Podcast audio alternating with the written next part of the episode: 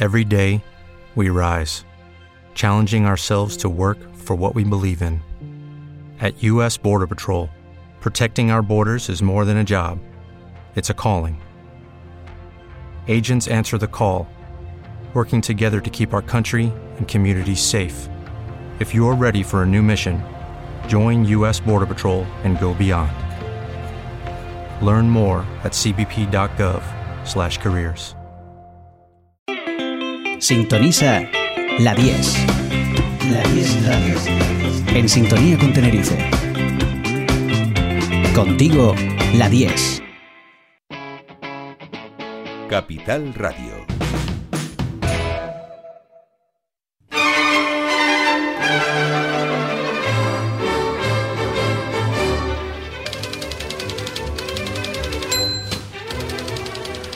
Ya saben que nos pueden escuchar por frecuencia modulada y aquí siempre le damos la bienvenida a toda la gente que nos está escuchando en Gran Canaria, en Las Palmas de Gran Canaria.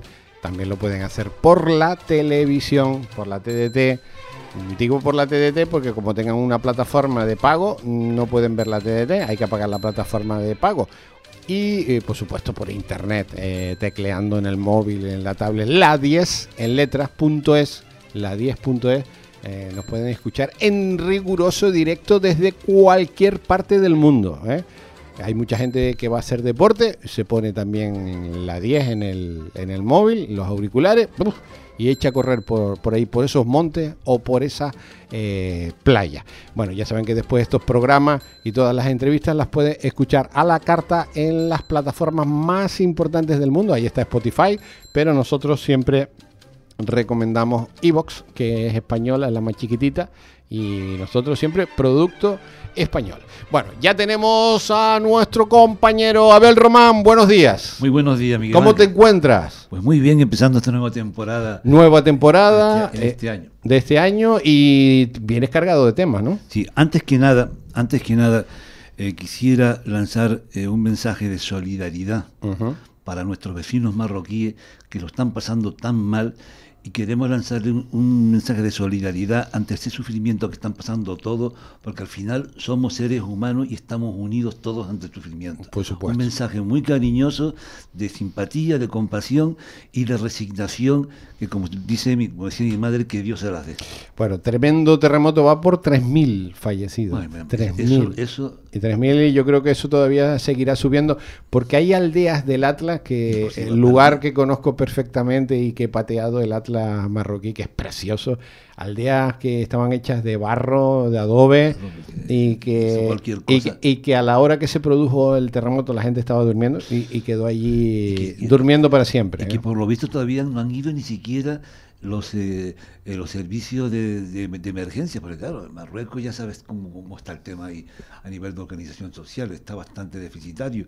Y, lo- y una cosa que yo no entiendo es cómo Marruecos deniega, eh, le niega la, la- la- la ayuda de Francia, de Argelia, de otros países con lo que están pasando. No lo entiendo. No lo entiendo, no lo entiendo. No entiendo ese- España ha mandado España operativo, sí. España sí. España- Y, eso- y yo siempre cuando hay una de estas catástrofes, aunque es muy loable que la gente quiera donar, pero para eso es decir, el los gobiernos de, la- de los países tienen que hacerse cargo de manera organizada y, y- y- profesionalidad de la ayuda, como lo están haciendo ahora con la UME.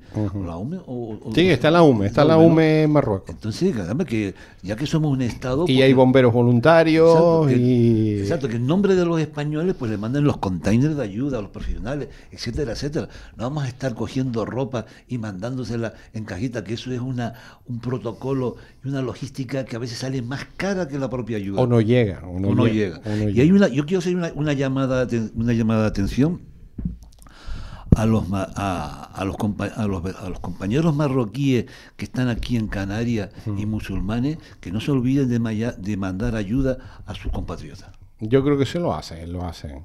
O sea, las remesas, las remesas de los migrantes a, a los países de referencia llámese Marruecos, Mauritania, Senegal, Gambia, son tremendamente importantes. Quizás son los mayores ingresos que tienen esos países y sobre todo bajando más hacia, hacia el sur de África, ahí está Gambia, ahí está Sí, Mauritania, claro, claro. ahí está Senegal.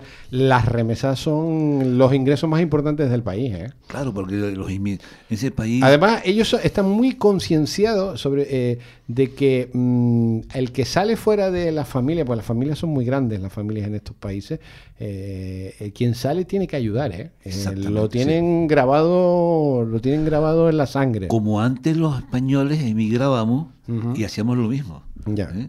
Que yo me acuerdo amigos míos que vivían en países europeos, ya son las mayores, que siempre se veía el español con la maleta atada con cuerda, Ujú. que iba Es que fuimos, los españoles también fuimos emigrantes. También, también. Eh, mi, padre, mi padre era inmigrante. El- hubo mucha inmigración de la gente de la península, sobre todo a Alemania. Sí.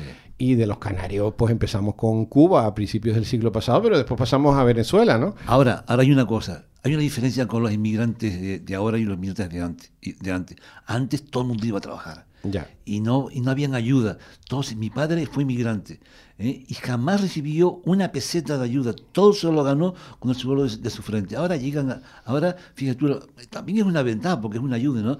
Ahora llegan a- a- aquí o a, a cualquier lugar y ya tienen su paguita, su tal, su cual, haya trabajado o no haya trabajado. Esa es la diferencia. Antes el inmigrante se tenía Pero es que ahora no pueden trabajar, aunque quisieran, no están legalizados en el país, no pueden trabajar. Pero ¿sabes por qué? Mira, yo cuando eh, era joven y a veces iba dos o tres meses a Suiza a estudiar y tenía que pedir un, un visado, ¿no? Me decían, primero, tienes que presentar billete de ida y vuelta cerrado, Ya.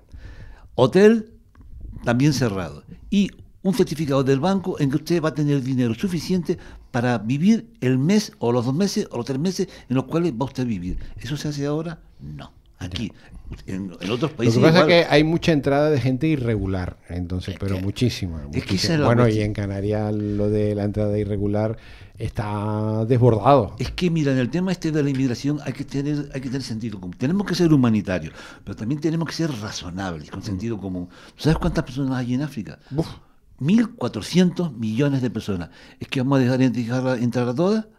Siendo humanitarios con todos, imposible. Hay que tener unos, unos, unos, unos controles, unos límites. No se puede coger y decir, no, que vengan todos y después los desviamos a otro sitio. Vamos a ver, hay que tener un poco de cabeza y sentido común. ¿A cuánta gente podemos ayudar? Pero si tenemos en Tenerife a 2.000 canarios viviendo en las calles, Miguel Ángel, ¿eh? Que no tienen una vivienda, que el gobierno no les ha dado vivienda ni para alquilar. ¿Cómo es, cómo es que.? Y después vienen los inmigrantes y, claro, hay que meterlos en un lugar y se les da, incluso hasta en, hotel, en hoteles de cuatro estrellas. Entonces, claro, yo cuando salgo de mi casa y veo al, al sin techo que está, que duerme en el portal, eh, eh, más abajo, o bien, o bien duermen en el garaje, en, el- la, cuarta, en la cuarta planta del, aparcamiento del mercado, y veo que los inmigrantes que llegan enseguida son derivados a hoteles o a centros, digo, Dios mío, pero, pero, qué, pero qué falta, qué falta de- de lógica y de sentido común es todo esto. Entonces hay que coger y sentarnos, eh, reflexionar, hacer las cosas con la cabeza, dejar el buenismo eh, a un lado, porque tenemos que ser buenas personas, sentido humanitario, pero hay que hacerlo razonablemente. Como yo siempre digo, primero los canarios y los tinerfeños. Y después, si nos sobra el dinero y ponemos la posibilidad, ayudar a los demás, pero con cabeza, no poner antes el, el carro antes que los bueyes. Cabecea la gente, mira, eh, en una legislatura, eh, que nos- nosotros, los, eh, la asociación, eh, pusimos el grito en el suelo, a los abuelitos venezolanos les dieron una subvención que venían de Venezuela de 545 euros. Me parece estupendamente lo que hizo el gobierno canario. Ahora, ¿tú sabes cuánto le daban a la gente aquí que no tenía eh, pensión, eh, pensión a, los, a, a- a la gente mayor de Tenerife? 345 euros. 200 euros menos. ¿Eso es razonable? ¿Eso es sentido común? ¿Eso es de justicia? Hombre, por favor, ¿eh? como mínimo igual en el tema, que no le den más a la gente que viene de fuera ¿eh? que a la propia gente de aquí. Llega aquí un inmigrante, llega un barco, lo que sea, ¡pum! Ahora, a un hotel de cuatro estrellas. Llega aquí el incendio. Venga, a polideportivo. ¿Cómo que un polideportivo? Tú puedes estar en un polideportivo un par de horas provisionalmente, pero en una camilla de esas de tumbona de playa, estar dos o tres días, una persona de 60 años, ¿quién la aguanta, Miguel Ángel? ¿Tú la aguantarías? Complicado. Cuando hay hoteles a, a mansalva aquí, que no están todos llenos al 100%, estarán al 80, al 90, pero bueno, lo que sea. Entonces, vamos a ver, tener un poco de, vamos a ver, si a la gente de afuera lo metemos en hoteles, cuando hay aquí una desgracia como el tema del incendio, o como pasó en La Palma, que tuvimos que protestar, oiga, porque están ustedes aquí eh, metiéndonos en polideportivo días y días, metanlo ustedes, no tenemos sitio. ¿Cómo que no tenemos sitio? Lo que pasa es que no querían pagarlo y presionamos y al final se dieron. Entonces hay que hacer las cosas con sentido común y sobre todo con sentido de la justicia. Porque siempre tenemos que decir que los canarios estamos primero antes que los extranjeros. Y por supuesto ser solidarios con los demás, pero en igualdad de condiciones. O por lo menos tener una escala de valores en qué es lo más importante y lo menos importante y después en base a nuestras capacidades, a de lo que somos capaces. Esto es importante. Bueno, vamos con temas, a ver. Vamos, vamos a ver un tema, y hablaremos el del tema, eh, aunque el incendio ha pasado, los. Bueno, pero el incendio, mm, yo creo que la gestión del incendio fue eh, terroríficamente nefasta. Ahora hablaremos de eso, punto, punto, por punto, por punto por punto. Nefasta. Ojo, que no le echo la culpa a los políticos, porque quien dirige lo que hay que hacer son los técnicos, hay que decir, pero yo creo que se quemó media isla de Tenerife. Ya no se quemó más porque no había nada más que quemar, ¿eh? Ahora hablaremos. Eh, pero eh, la gestión, sí, la gestión ha sido mala, mala, mala, mala. ¿eh? Mira, yo te voy a explicar. No hay que echarle toda la culpa a los al grupo de gobierno. No, no, yo no estoy hablando de los políticos. Los políticos hacen lo que le dicen los técnicos. Mira, por aquí, por allí, por allá. Bueno, bueno, pero los, los, técnicos tienen que obedecer a los políticos. Sí, por y sobre todo les cogió con el pie cambiado porque acababan de entrar. Sí, sí. Entonces, eso ha sido una algo que les ha pero vamos a ver, si el incendio empieza en Arafo, yo que no sé nada de incendios, ¿eh? no, no sé absolutamente, pero sé, pero, pero hay una cosa que se llama lógica. Yo hago 25 cortafuegos alrededor de donde se produce el incendio, no uno, 25. Pero es que los cortafuegos, ahora hablamos de eso, ¿eh? estaban descuidados. Bueno, no, podían, no, no, pero en ese momento empieza a ser nuevo y a limpiar lo que están. Bueno. Pero es que no puede ser que al, esto se... Es que se ha quemado todo, ya no se ha quemado nada más porque no había nada más que eh, quemar. mira, vamos a ver, vamos a empezar a analizar el tema punto por punto porque eso en la asociación de vecinos lo hemos estudiado y con asesores. Eh, el teniente coronel de la UME, García Palacio, decía que los incendios se apagan en los conatos. Si tú en las primeras horas no apagas el conato, después no la apaga ni Dios. Pero tú sabes que en el Cabildo de Tenerife cerraron las torres de vigilancia. Por ejemplo. Por ejemplo. Y, el, Partido Socialista cerró las torres de vigilancia en el monte. Y tenían, abandonadas las pistas forestales y los cortafuegos. Estaba todo abandonado. A medio metro que no podía pasar nada. Eh, estaba todo lleno de combustible, de, de pinocha, de todo. Otra cosa que los ecologistas ahora, yo soy ecologista, ¿eh? pero ahora hay un grupito de ecologistas y de funcionarios que en el monte, si se le puede poner una cerca para que no se pase ni siquiera para visitarlo, lo pondrían. Eh, tenemos que coger y quitarle a estos técnicos ¿eh? obsoletos, ridículos, ¿eh? Que piensan que la pinocha es, de ellos solos y no pueden tocarla a nadie, y así están los agricultores. No, la pinocha es combustible, es combustible. Ah, no, además, mira, eh, antes, en el momento que le llega el fuego, eso arde que no vea. Y después hay una cuestión, en cuanto... Si, y después, ¿por qué no hay pastoreo? El, en Gran Canaria hay pastoreo y aquí no. Porque aquí estos funcionarios, mm. estos funcionarios que hay actualmente... Porque el pastoreo es importante, pues se come todo eso. Bueno, pues te voy a, te voy a explicar. Yo, tú ya sabes que no te llevamos cuatro años luchando con, la, con el cabildo y con el gobierno ¿eh? para que los animales asilvestrados no los maten a tiros. Entonces, para ellos, el monte, primero está la vegetación y todo lo demás sobra. Animales y seres humanos. Aquí está lo peor. Y seres humanos. Entonces, esa concesión ridícula ¿eh? de colaborar con la naturaleza se ha perdido. Antes, los agricultores tenían podían utilizar la pinocha para hacer las camas para hacer las camas y para hacer el cómo se llama el, el abono el, abono no los pastores podían hacer pastorear en sitio en el sitio y entonces era factible mantener al ganado porque no tenías no se puede coger pinocha tienes que comprar paja comprar paja para poner las camas. No se puede utilizar como abono, tienen que comprar abono. Lo traen de fuera el abono, además. Ah, ah, después las el compost que hay aquí, compost, estamos trayendo compost de fuera. Ah, después las cabras. El alimento, tienes que comprarlo, no puedes utilizarlo. El monte, pero el ¿por qué no pueden ir las cabras al monte? Porque se comen los endemismos. Pero es que ahora ya no hay ninguno porque el, fuego acabó con todo. Ahí está la cuestión. Entonces, ¿qué, es lo que hay que hacer? ¿Qué, es lo que tienen que hacer actualmente los políticos actualmente. Coger y poner firme a estos, a estos funcionarios incompetentes ¿eh? que no son capaces, que en las primeras tres horas te apagaron con Claro, incendio. claro, claro. Vamos a ver, aquí está la cuestión. ¿Qué es lo que pasa para que siempre hay un incendio Pero, pavoroso? es que- pero eh, vamos a ver, yo soy el político ahora y me cargo a todos los funcionarios que llevaron el incendio. O simplemente- Me los cargo a todos, fuera, venga, eh, nuevos. Quiero que- gente nueva. es que mira- pero es que, es que los funcionarios han sido como los reyes. Hay un tal grillo de no sé dónde de la Gran, Gran Canaria que es como si fuera Dios que viene aquí a explicarnos la historia del fuego. Vamos a ver, el fuego se hace en, en- en Arafo, 25 cortafuegos, que no pasa a ningún lado. No, no, no, es que se quemó todo, todo. No, es que mira, es que la Kilómetros, 90 kilómetros de perímetro, es tremendo. Mira, la cuestión está en la siguiente. ¿Qué se hizo en las seis primeras horas del conato? Nada, no se hizo nada. Lo que se hizo Nada, fue inútil. nada, no fue inútil. nada. Mira, ahora dicen, no, es que de- di- dicen, por la noche los helicópteros y los aviones no, No pueden actuar. Bueno, yo pregunto una cosa, yo pregunto una cosa. ¿eh? En las guerras por las noches que hacen los aviones y los helicópteros, tienen cámaras térmicas. Después hay drones ¿eh? con cámaras térmicas que son capaces de echar 300 litros de agua de una sola vez. E inclusive haces tú un dron adecuado y puedes fabricar drones de 300, 400, 500 litros y funcionan por la noche, pues se hace a medida. Ahora las guerras, mira Ucrania, Ya está con los drones. ahora la guerra es puro dron. Mm. Y aquí estamos todavía con la escoba eh, de- del siglo XVIII. Entonces vamos a ver que se modernicen, que los políticos, porque a mí me decía un político, nos- los funcionarios hacen lo que le dictamos los políticos. Los funcionarios mandan más que los políticos, Ya, pero- porque los políticos están acojonados eh, con los funcionarios por las denuncias. Entonces, los, los políticos hacen lo que dicen los funcionarios, los jefes, no todos, eh, los, los jefecillos, y se acojonan, los políticos ¿Pero se sabes por qué? acojonan ¿Sabes por qué? con los informes negativos y todas esas Mira, historias. ¿sabes, ¿sabes por qué? Porque los políticos no tienen la suficiente preparación Ah. para hacerle frente a los funcionarios. Ah. En la península había una- hay un, un pueblo en lo cual... eh, Estamos abogado- hablando de los jefes funcionarios, no de todos, eh, De- para no. que no la gente no... No, sí, tú- todo el mundo, todo el mundo nos entiende. Ya. Mi, mi hermano ha sido funcionario. Ya. ¿eh? O sea que, pero eh, había un, un- un alcalde, un, un- pueblo en la península en lo cual siempre los funcionarios mandaban hasta que llegó de alcalde un abogado del Estado. Ya.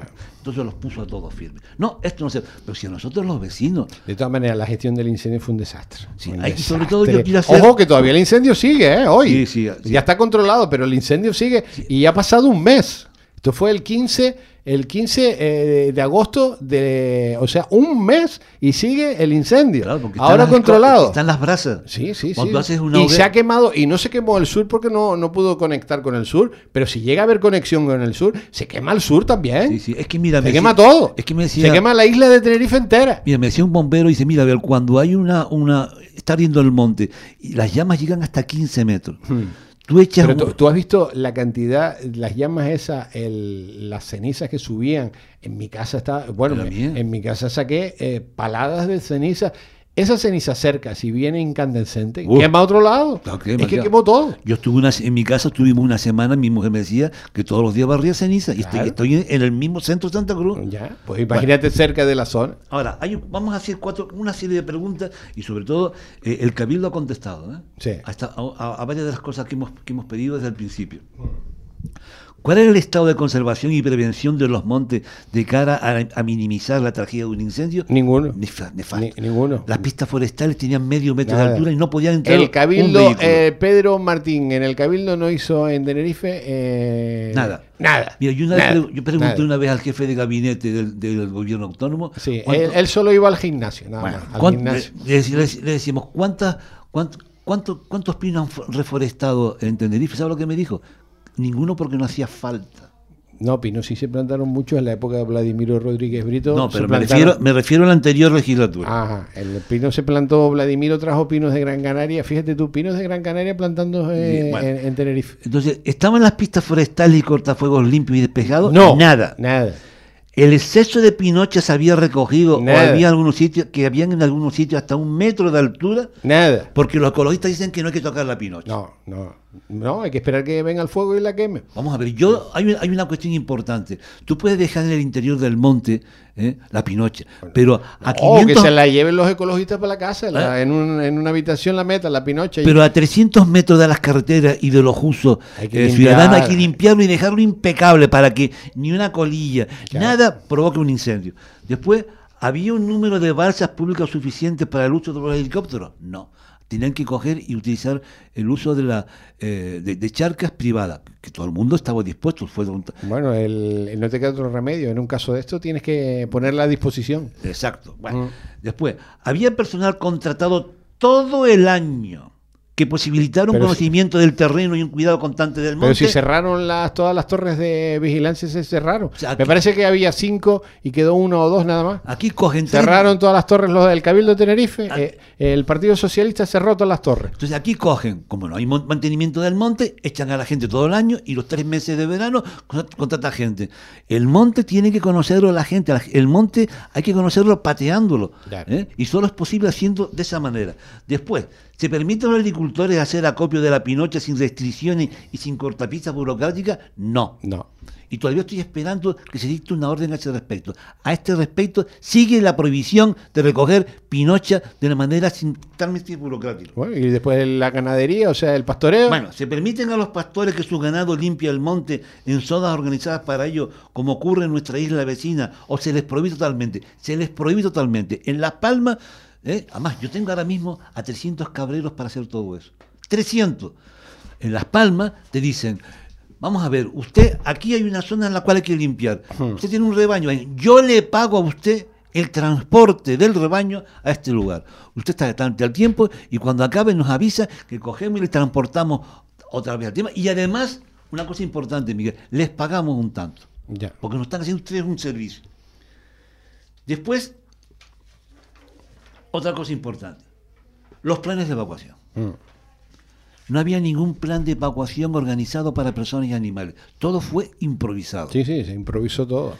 Estamos pidiendo a los servicios de, de- de emergencia que hagan un plan de evacuación, porque no solamente es el tema de los incendios, sino, Dios no lo quiera, una erupción volcánica, que el tema es peor como pasó en La Palma.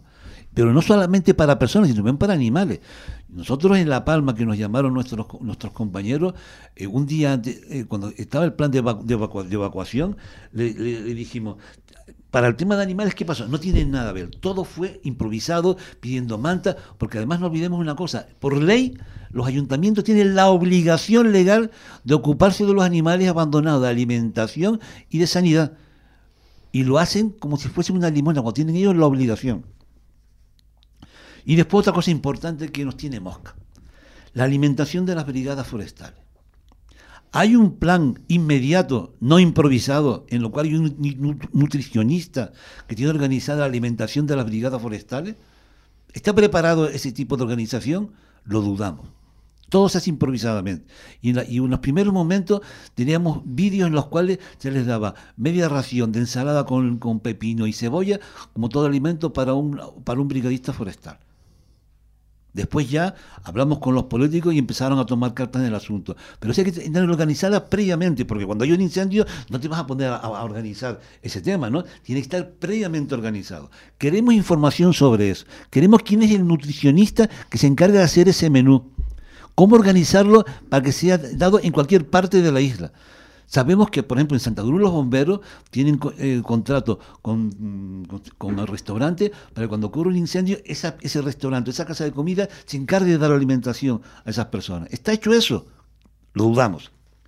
Y por último, los ciudadanos deben ser tratados con consideración y mano izquierda cuando cometen errores debido a la ansiedad y nerviosismo, y no tratados como delincuentes en televisión, como por ejemplo el hecho de las lagunetas y el incidente del helicóptero. En las lagunetas habían dos personas que tenían un restaurante que estaban allí. Conozco, conozco el tema de las... la- Un Bueno. día hablamos de la, entero de, de ese Bueno, tema. pues entonces, caramba, vamos a ver, cometieron un error porque eh, eh, eh, no hicieron caso a la orden de la Guardia Civil. Sí, de acuerdo. Pero hombre, no tratarlos como criminales en televisión. Y al pobre don Antonio, el del helicóptero, que, único que primeramente el, el piloto dijo que le había lanzado piedra, mentira, le lanzó dos puñados de tierra. Y lo trataron como, y Fernando Clavijo lo trató como un delincuente. ¿Eh? que está detenido, mentira, no estuvo detenido, la Guardia Civil lo llamó a declarar, después la jueza lo llamó a declarar también y lo dejó en libertad, incluso el piloto retiró la denuncia.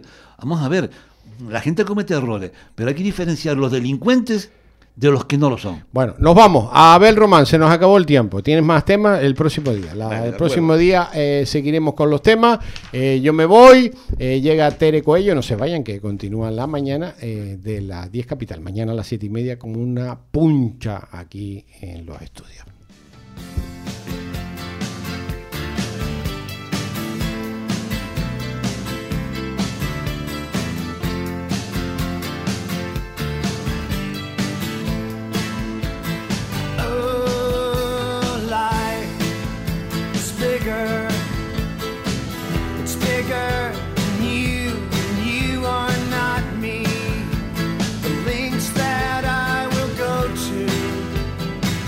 sentence you.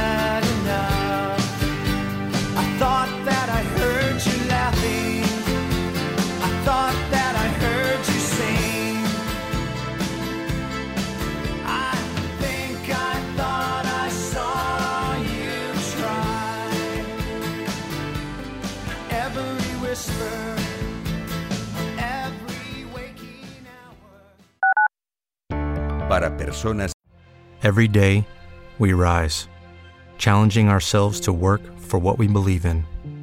At U.S. Border Patrol, protecting our borders is more than a job, it's a calling.